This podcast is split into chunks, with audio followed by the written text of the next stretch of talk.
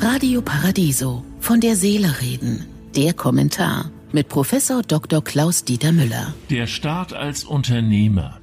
Im Rennen um einen Corona-Impfstoff belässt es die Bundesregierung nicht bei Kooperationen mit Firmen oder EU-Ländern, um sich Impfstoffvorräte zu sichern, nicht bei Fördergeldern, sondern steigt direkt mit 300 Millionen Euro bei dem Tübinger Biotech-Unternehmen des SAP-Gründers Hopp als Anteilseigner mit 23 Prozent ein. Dieses Unternehmen forscht an einer genbasierten Version eines Covid-19-Impfstoffs. Auch die Lufthansa wurde vor kurzem teilverstaatlicht. Der deutsche Staat ist 23 Jahre nach der vollständigen Privatisierung im Jahre 1997 wieder mit 20 Prozent am Unternehmen beteiligt. Das kostet die staatseigene Kreditanstalt für Wiederaufbau 5,7 Milliarden Euro Einlage und einen Kredit in Höhe von 3 Milliarden Euro.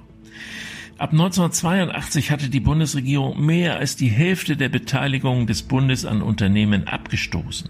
Doch die Finanznot war dank Einheitskosten und Rezession größer denn je.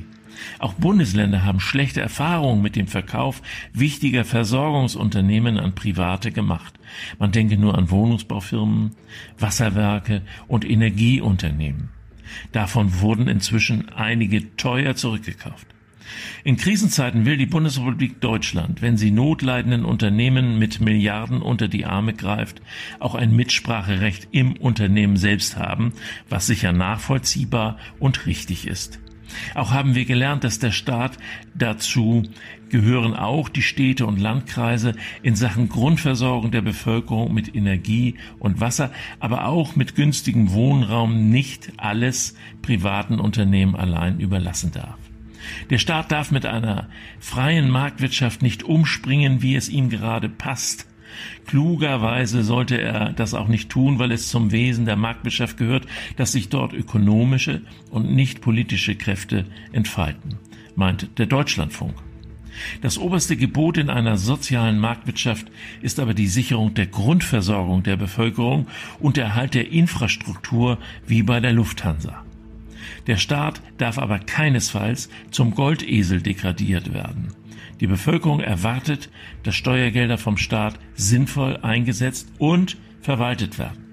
Ich wünsche Ihnen einen glücklichen Tag, aber bleiben Sie achtsam.